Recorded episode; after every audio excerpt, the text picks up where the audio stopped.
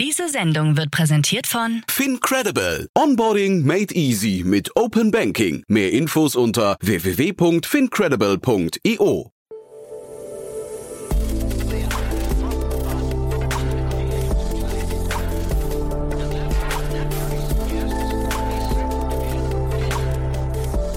Startup Insider Daily. Herzlich willkommen zurück zu Startup Insider Daily. Mein Name ist Jan Thomas und wie vorhin angekündigt, Florian Petit ist bei uns zu Gast, der Co-Founder und Chief Experience Manager von Blickfeld. Wir sprechen über das Thema LIDAR-Sensorik, ein sehr, sehr spannendes Thema, das natürlich gerade total angesagt ist, vor allem vor dem Hintergrund des autonomen Fahrens, des Booms im autonomen Fahren und den hohen Erwartungen, die man an diesem Bereich stellt. Aber ich fand es ein wirklich cooles Gespräch. Ich habe Florian auch während des Gesprächs irgendwann gefragt, ob wir hier quasi mit Blickfeld so eine Art nächste Generation von deutschem Mittelstand äh, gerade kennenlernen. Und ja, hört gleich mal rein, was er geantwortet hat. Ich fand das auf jeden Fall alles ziemlich überzeugend und bin ziemlich bullisch, was das Thema angeht. Bin auch gespannt auf euer Feedback. Kurz noch bevor wir loslegen, der Hinweis auf die Folge vorhin. Um 13 Uhr war bei uns zu Gast Malte Rau, der CEO und Co-Founder von Pliant. Auch das war ein sehr, sehr cooles Gespräch. Da ging es um Kreditkartenlösungen für Unternehmen, also ein Fintech-Unternehmen, das auch gerade eine riesengroße Finanzierungsrunde abgeschlossen hat in Höhe von 18 Millionen Euro. Also dementsprechend auch da würde ich sagen, hat das ganze Thema Hand und Fuß. Hat mir auch sehr viel Spaß gemacht. Von daher auch da nochmal kurz der Tipp für euch nochmal reinzuhören. Und ja, damit genug der Vorrede. Wir gehen rein in das Gespräch mit Florian Petit von Blickfeld. Vorher nur nochmal ganz kurz die Verbraucherhinweise. Werbung. Hi, hier ist Nina aus dem Content-Team von Startup Insider. Vielleicht hast du es ja schon gehört, wir haben endlich neben unserem Hauptkanal Startup Insider nun auch separate Kanäle für unsere verschiedenen Formate eingerichtet. Wenn du zum Beispiel nur unser tägliches Nachrichtenupdate Startup News hören möchtest, kannst du ab jetzt ausschließlich den Startup News Kanal abonnieren. Gleiches gilt für Investments und Exits, Startup Spotlight und alle anderen Formate, die zukünftig kommen werden. Die volle Ladung Startup Insider, also alle Formate, gibt es natürlich weiterhin hier auf dem Hauptkanal. Also, um die einzelnen Kanäle zu abonnieren, besuche jetzt startupinsider.de/slash insider. Wir sehen uns auf deinem Lieblingskanal. Startup Insider Daily. Interview. Ich freue mich sehr. Florian Petit ist hier, der Co-Founder und Chief Experience Manager von Blickfeld. Hallo Florian. Hallo Jan, freut Ja. mich sehr. Vielen Dank für die Einladung. Freue mich auch sehr. Und ja, erstmal Glückwunsch zu eurer Finanzierungsrunde. Das klingt ja ziemlich spektakulär, muss ich sagen. Ja, für uns fühlt sich natürlich auch spektakulär an. Äh, Wir, äh, das letzte Jahr war, glaube ich, sehr aufregend, hat sich viel getan, nicht nur, nicht nur für uns, sondern für alle. Und natürlich das so abzuschließen, ist eine, ist eine super Sache und ein super Start, sag ich mal, schon ins neue Jahr fast. Jetzt, äh, ihr seid in einem Markt unterwegs. Da wird es jetzt gleich richtig spannend, finde ich. Der ist, glaube ich, total angesagt gerade, ne? Genau. Also was wir machen, wir bauen eigentlich Sensoren, mit denen man das Umfeld erfassen kann.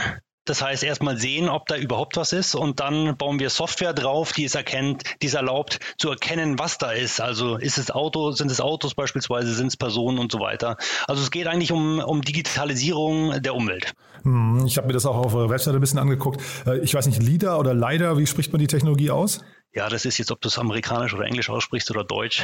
Wir verstehen beides, sage ich mal. Ja, und äh, ich verstehe aber richtig, ihr baut die, die Technologie und vertreibt die dann, also ihr baut jetzt nicht Autos damit selbst zum Beispiel, das ist ja wahrscheinlich so der, der klassischste Anwendungsfall, ne, dass man irgendwie, äh, jetzt gerade das autonome Fahren irgendwie ist total gehypt, aber ihr baut nicht selbst Autos, sondern ihr habt dann OEM, ihr macht das als OEM-Version und äh, sucht gerade oder, oder habt ein großes Vertriebsnetzwerk, ne? Genau, also wir bauen erstmal die Kerntechnologie, da haben wir eine Innovation gemacht, die ist, ist im Prinzip, ähm, kocht es runter auf einen Silizium-Chip, also wir bauen keine Getriebe und Motoren mehr ein, sondern wir machen das mit einer Art Silizium-Chip. Das ist die Innovation, die wir da gemacht haben, auch, auch vielfältig patentiert. Und wir fokussieren uns eigentlich komplett auf diese LIDAR-Geräte und, und die Erkennungssoftware dann außenrum. Und äh, wir sagen, wir sind da Technologieprovider und suchen uns da eben Partner, die sich dann in den entsprechenden Märkten auskennen und den Use Cases auskennen und kollaborieren dann mit denen. Und kannst du zu den Märkten und Use Cases ein bisschen was sagen? Also jetzt äh, autonomes Fahren habe ich gerade schon gesagt, aber wahrscheinlich gibt es ja noch eine ganze Reihe an anderen. Ne? Wir, wir leben ja in einer Digitalisierung der Welt gerade. Da seid ihr wahrscheinlich an vielen Punkten aktiv, ne? Genau, also autonomes Fahren ist natürlich da der, der Frontrunner, einfach weil es auch äh, ganz ein, wichtig ist, warum man das braucht. Also zu erkennen, sicher zu erkennen, dass da ein Hindernis ist, äh, das ist natürlich äh, für, für das Auto, sage ich mal, das A und O und dass der Leader auch prädestiniert dazu. Es geht aber eigentlich über viele Sachen äh, hinweg. Also ähm, wir hängen beispielsweise im Frankfurter Flughafen, wo wir Personen zählen. Das Spannende ist, dass beispielsweise Personenströme heute fast noch nicht digitalisiert sind. Also weder ein Gebäude noch eine Stadt noch ein Betreiber von einem Gebäude natürlich, also oder, oder ein Verkehrsdrehpunkt weiß eigentlich, wie viele Leute Leute zu welcher Zeit wohin gelaufen sind. Okay. Und ähm, das macht genau unser Sensor. Und, und ähm, hier ist zum Beispiel auch ganz, ganz wichtig, dass unser Sensor keine persönlichen Daten erfasst. Also wir können detektieren, dass da eine Person ist, aber wir können gar nicht sagen, ist es jetzt der Jan oder der Florian.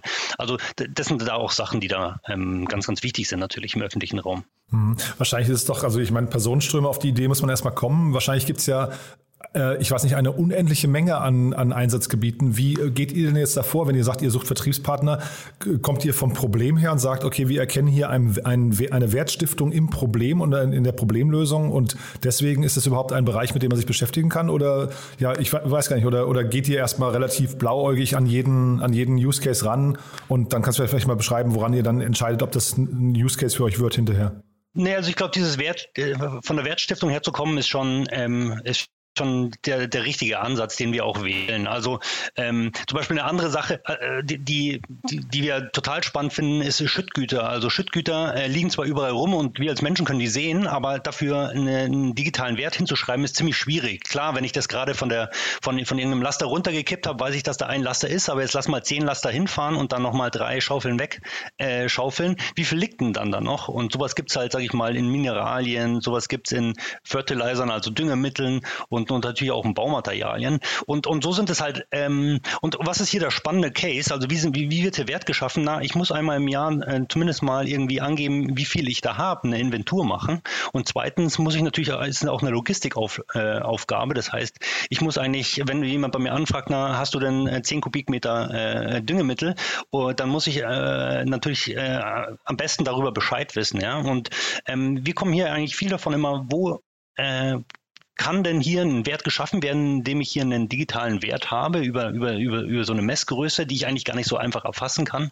Und ähm, da ergeben sich dann eigentlich für uns immer die besten Use Cases und die spannendsten Business Cases dann auch. Aber ich finde das hochgradig spannend. Also jetzt habt ihr Personenströme, auf die Idee wäre ich schon nicht gekommen. Jetzt ja. Schüttgüter ist nochmal eine, eine, eine Schippe drauf, wenn man so sagen darf. Also ähm, wie geht ihr denn da vor? Wie, wie findet euch ein, ich weiß gar nicht, kannst du vielleicht mal sagen, im Schüttgüterbereich, wer ist denn da überhaupt euer Kunde? Ist das dann, ähm, also es muss ja, es muss ja irgendjemand sein, der mit euren Sensoren hinterher ein, fertig, ein schlüsselfertiges Produkt für die Industrie äh, produziert. Ne?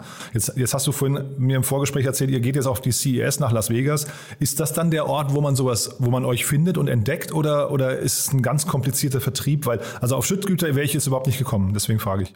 Nee, nee da, da wären wir am Anfang auch nicht drauf gekommen. Also was wir machen, ist natürlich viel Content Marketing. Wir versuchen zu erklären, was unsere Sensorik kann, bewegen uns dann natürlich auf den entsprechenden beispielsweise Messen auch, aber es wird natürlich heute auch viel äh, online gesucht. Mhm. Was wir gemacht haben, ist, wir haben uns äh, wirklich in jahrelanger Arbeit hingesetzt und hunderte von Use Cases angeschaut, die wir uns wirklich auch äh, am Anfang gar nicht äh, erträumen konnten, aber mit der Zeit kommt man dann schon drauf, sage ich mal. Und ähm, dann versuchen wir viel, viel mit den Leuten dort zu sprechen aus der Branche. Also das hast du auch völlig richtig beschrieben, Jan. Wir brauchen immer jemanden, der sich in der Branche da auskennt. Wir sind, wir, wir, wir stellen da ein Stück Technologie ähm, zur Verfügung, aber eigentlich die Lösung, die wird dann viel eben vom, von, von diesem, äh, wir nennen das Value-Add-Partner gemacht. Äh, und ähm, die muss man finden und ähm, da, da, da, bedienen wir uns eigentlich allen Kanäle, aller Kanäle, die, die man sich so vorstellen kann. Ja. Und dieses Stück Technologie, ist das dann voll skalierbar? Ist das quasi immer das gleiche Stück Technologie, was ihr anbietet? Oder muss man da dann auch nochmal sehr individuell auf so jetzt Personenströme, Schüttgüter und sowas, sind ja sehr unterschiedliche Produkte, ne? oder ein, ein autonom fahrendes Auto. Also äh, äh lässt sich das runterbrechen bei euch auf, auf den gleichen, du hast vorhin von Patenten gesprochen, auf die gleichen ja. Patente und Technologien oder sehr individuell? Ja, super Frage. Also ähm, unsere äh, Mitbewerber, sage ich mal, die haben ein richtig breites Produkt, Produktportfolio, also teilweise Dutzende von Sensoren. Wir haben im Prinzip, sage ich mal, einen Sensor. Was wir versucht haben, eben auch über, über unsere ähm, ähm, Scanner-Technologie zu machen, ist sogenanntes Software-Defined LiDAR. Also was wir versuchen, ist über Software-Parameter eigentlich unser Gerät einzustellen. Gut, das hat unsere Innovation auch ermöglicht, dass wir das wirklich können. Also dass wir die im Prinzip, was man normalerweise in Hardware bauen musste, dass wir das per Software anpassen konnten.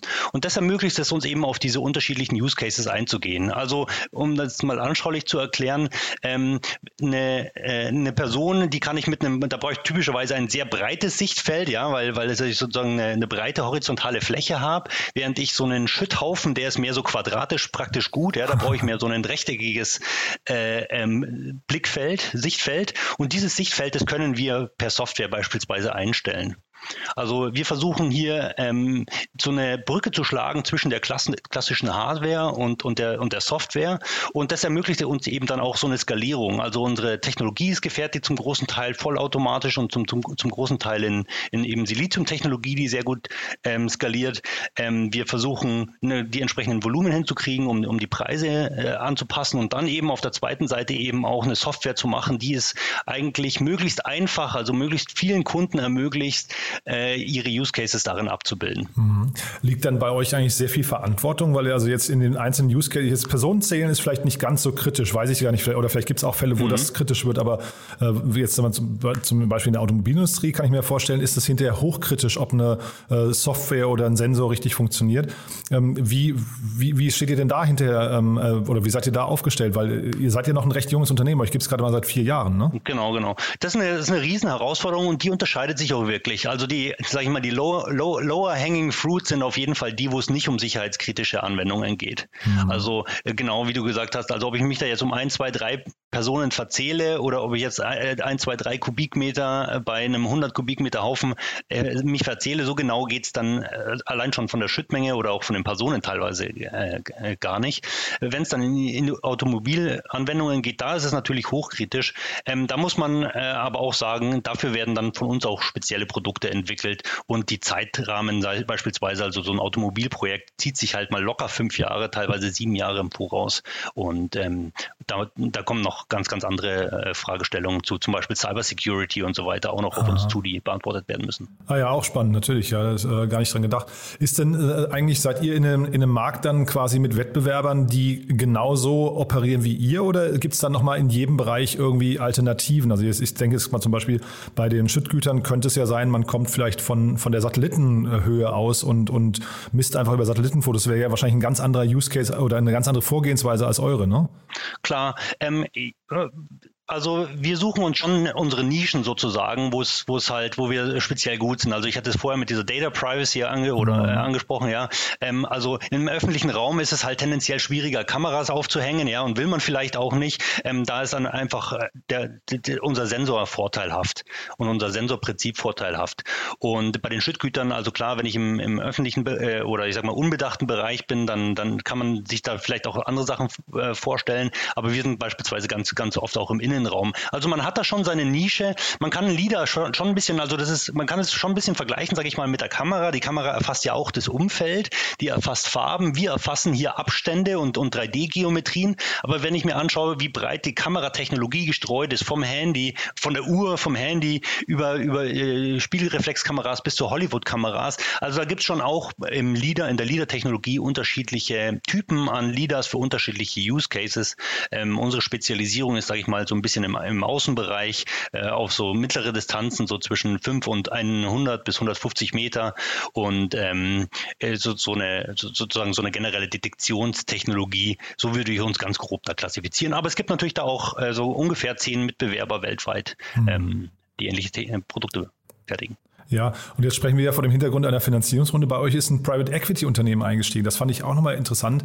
Ähm, hat das was damit zu tun? Also ich kenne, wie gesagt, den Markt zu wenig. Ähm, die, die Investoren davor klingen ja so ein bisschen irgendwie auch, also mal eher so in der Startup-Szene zum Teil zumindest bekannt. Mhm.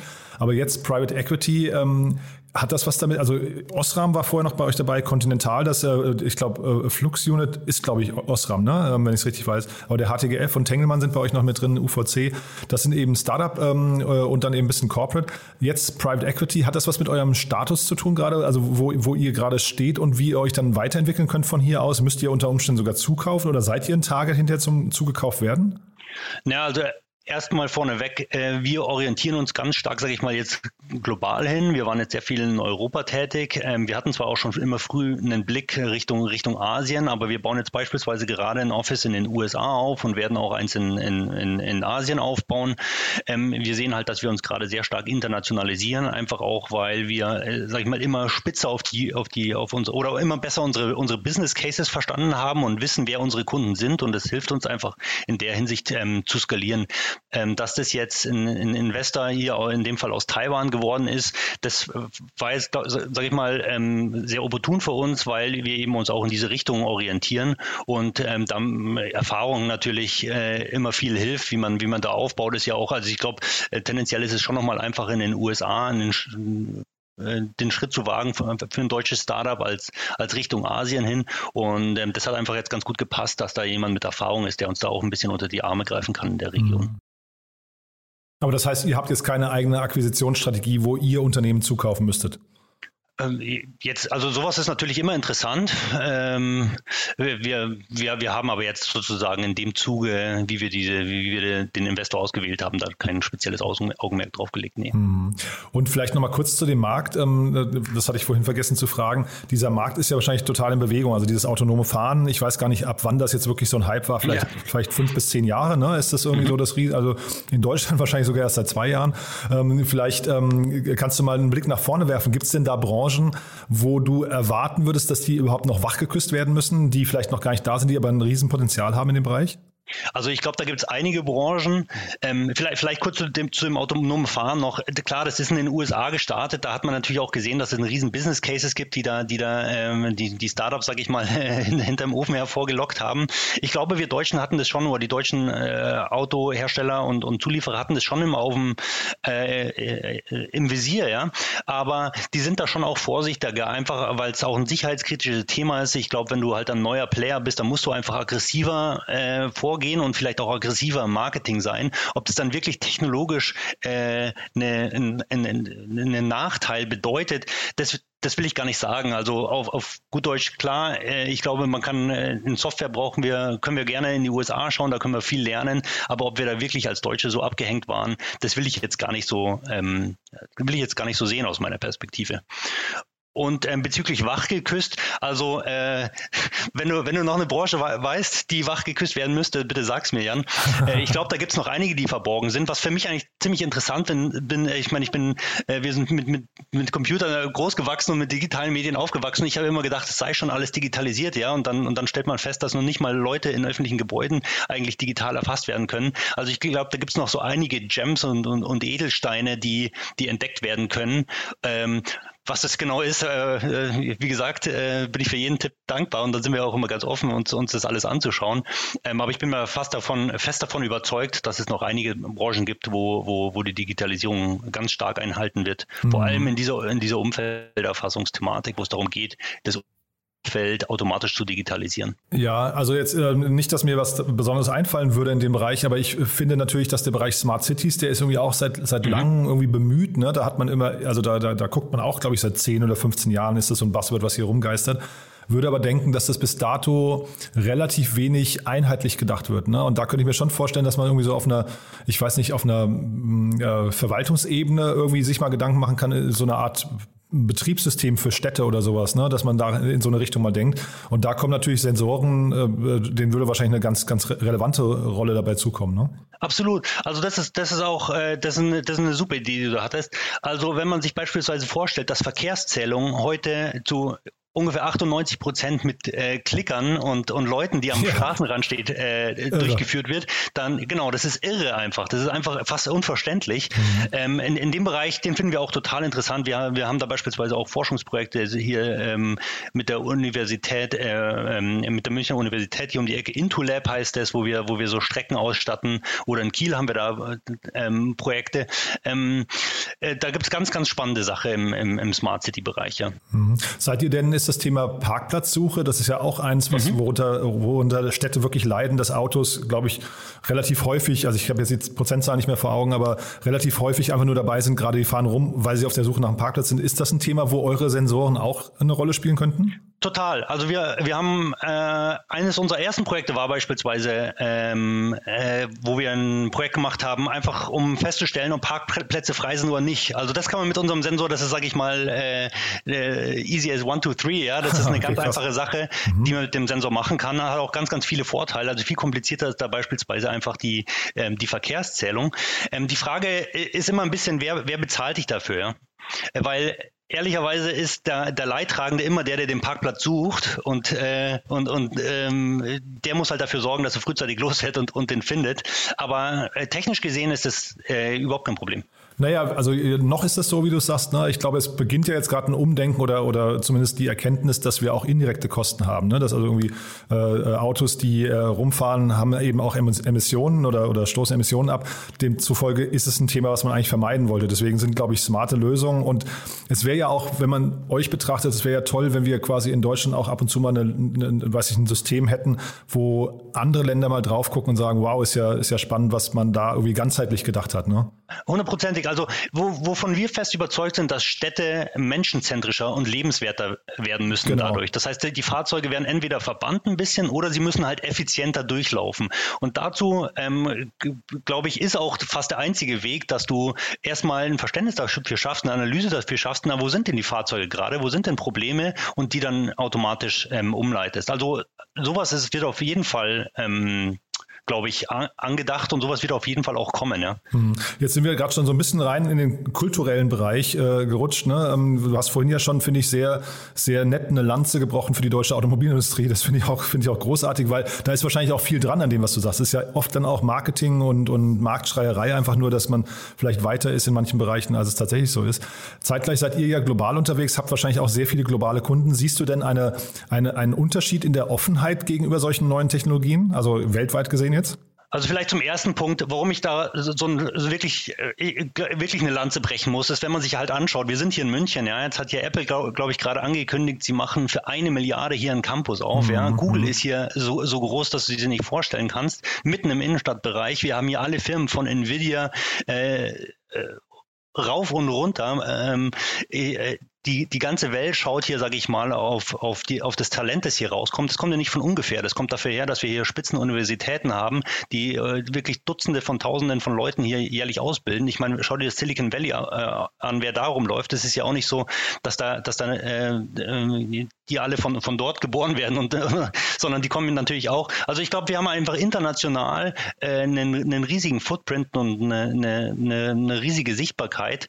Und so gesehen ähm, muss man das schon auch immer richtig einordnen. Eine ganz typische Eigenschaft des Deutschen ist natürlich, das alles immer schlecht zu reden. Und, ähm, aber darauf will ich auch gar nicht raushacken. Ich glaube, eine Sache, wo wir viel, viel lernen können, ist diese Produktsicht, die, die äh, vor allem die Amerikaner haben. Und ähm, ich glaube, in den USA sind, ist es einfacher, Innovationen an den Markt zu bringen. Da wird, ist man offener dafür, da macht man sich einfach weniger da, da Sorgen um ein Risiko, das da irgendwie entsteht. Und man sieht halt einfach äh, eher, eher ähm, den Vorteil, der daraus entstehen kann. Und so ein bisschen diese Sicht äh, gibt es in Asien schon auch. Und, und die wird da, glaube ich, auch immer stärker. Also ich möchte schon sagen, dass es äh, international ähm, zumindest mal ist da, ist, sind da äh, ist es nicht das Einfachste hier in Deutschland, solche Produktinnovationen da auf, dem, äh, auf die Straße zu bringen. Hm. Ja, ich wollte es auch gar nicht kritisieren oder schlecht reden, sondern bei mir ist immer eher die Sorge, die mich dann umtreibt, ne? weil man halt eben diese internationalen Entwicklungen sieht und manchmal so das Gefühl hat, da hängen wir einfach da, oder da, da drohen wir ins Abseits zu geraten. Das ist jetzt gar nicht, äh, weil ich den Standort schlecht reden will. Im Gegenteil, ich bin total bei dir, da, da gibt es unglaublich viele Chancen. Man muss sie halt eben, glaube ich, nur richtig auch nutzen. Ne? Hundertprozentig, aber da, da, bin ich auch schon auch dafür. Also ich glaube, da muss man schon auch verstehen, was sozusagen hier gut ist, dass es, dass es hier halt eine gute, sag ich mal, Infrastruktur gibt und hier eine, hier eine gute, gute Ausbildung gibt. Und ich glaube, das muss man schon ganz bewusst fördern. Mhm. Äh, sich nicht nur dessen bewusst sein, sondern muss auch bewusst fördern. Und da bin ich schon bei dir, dass ich mich ein bisschen Sorge macht, dass das sozusagen ins Hintertreffen äh, gerät, aus welchen Gründen auch immer. Also ich bin da, ähm, mich freut es beispielsweise auch extrem, äh, was, was gerade hier im Startup-Ökosystem, wo, wo ihr auch einen Beitrag leistet, um das einfach äh, sichtbar zu machen, was hier gerade entsteht, dass es immer mhm. mehr Founder gibt, die wirklich auch das Kapital haben, junge, junge Founder zu unterstützen und das Wissen weiterzugeben.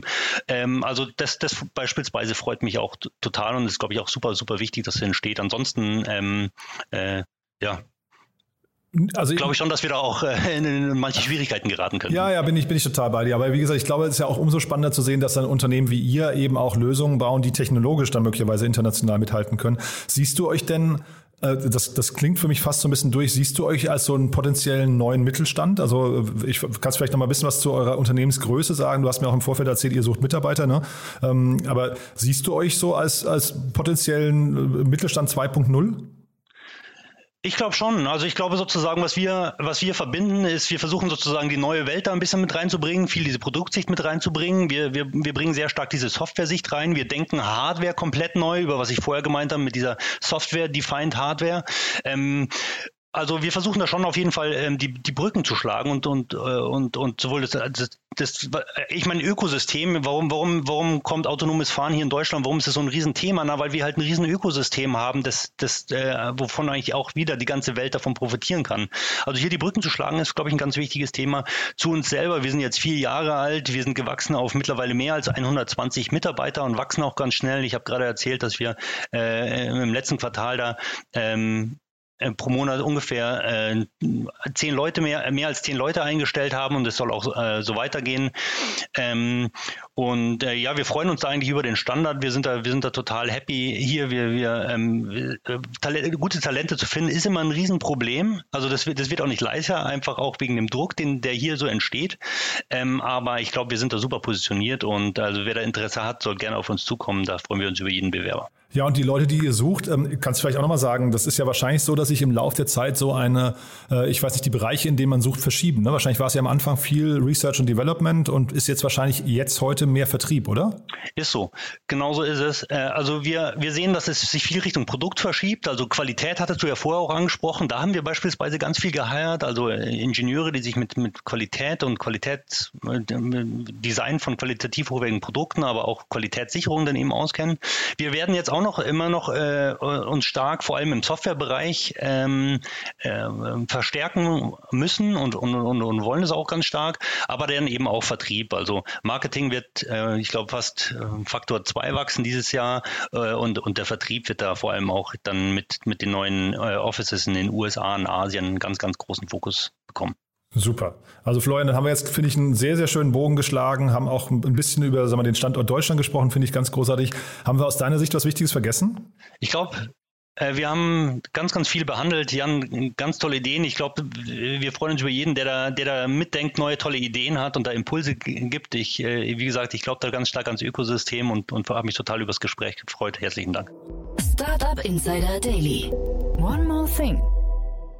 Präsentiert von OMR Reviews. Finde die richtige Software für dein Business. Super, Florian. Also ganz tolles Gespräch auch von meiner Seite aus, finde ich. Ähm, hat mir großen Spaß gemacht. Aber wir haben ja noch eine letzte Frage immer an unsere Gäste, weil wir mit OMR Reviews eine Kooperation haben und immer noch mal nach den Tooltips unserer Gäste fragen oder ihren, ihren Lieblingstools. Und da bin ich gespannt, was du mitgebracht hast.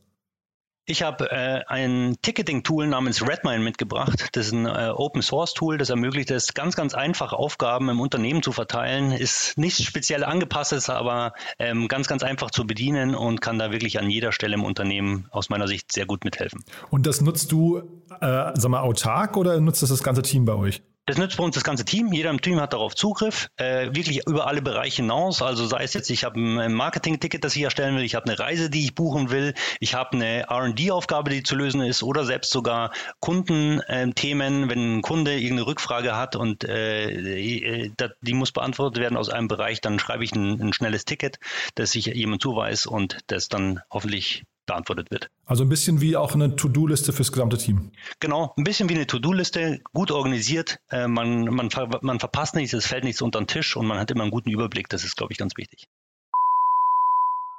One More Thing wurde präsentiert von OMR Reviews. Bewerte auch du deine Lieblingssoftware und erhalte einen 15 Euro Amazon-Gutschein unter moin.omr.com/insider. Florian, also hat mir wirklich toll, wirklich viel Spaß gemacht. Vielen, vielen Dank, dass du da warst. Und dann würde ich sagen, wir bleiben in Kontakt, weil es scheint ja bei euch relativ viel zu passieren. Das könnte äh, Zeit für ein Update werden in nächster Zeit. Das würde mich sehr freuen, Jan. War ein super Gespräch. Herzlichen Dank dir.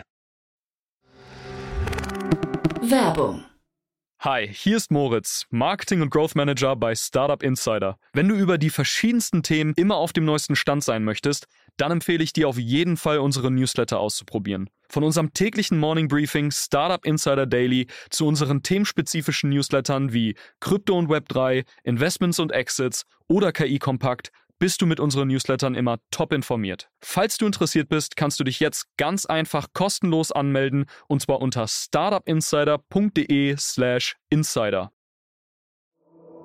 Startup Insider Daily, der tägliche Nachrichtenpodcast der deutschen Startup-Szene. So, das war's. Das war Florian Petit, der Co-Founder und Chief Experience Manager von Blickfeld und damit sind wir durch für heute. Ich hoffe, es hat euch Spaß gemacht. Ich fand es war wieder ein richtig runder Tag. Zwei große Finanzierungsrunden, zwei super coole Themen. Wie immer die Bitte, empfehlt uns gerne weiter, wenn euch gefällt, was wir hier tun. Dafür schon mal vielen Dank an euch und ansonsten wünsche ich euch einen wunderschönen Tag und freue mich, wenn wir uns morgen wieder hören. In alter Frische, morgen früh geht's hier weiter mit den Nachrichten. Bis dahin, alles Gute. Ciao, ciao.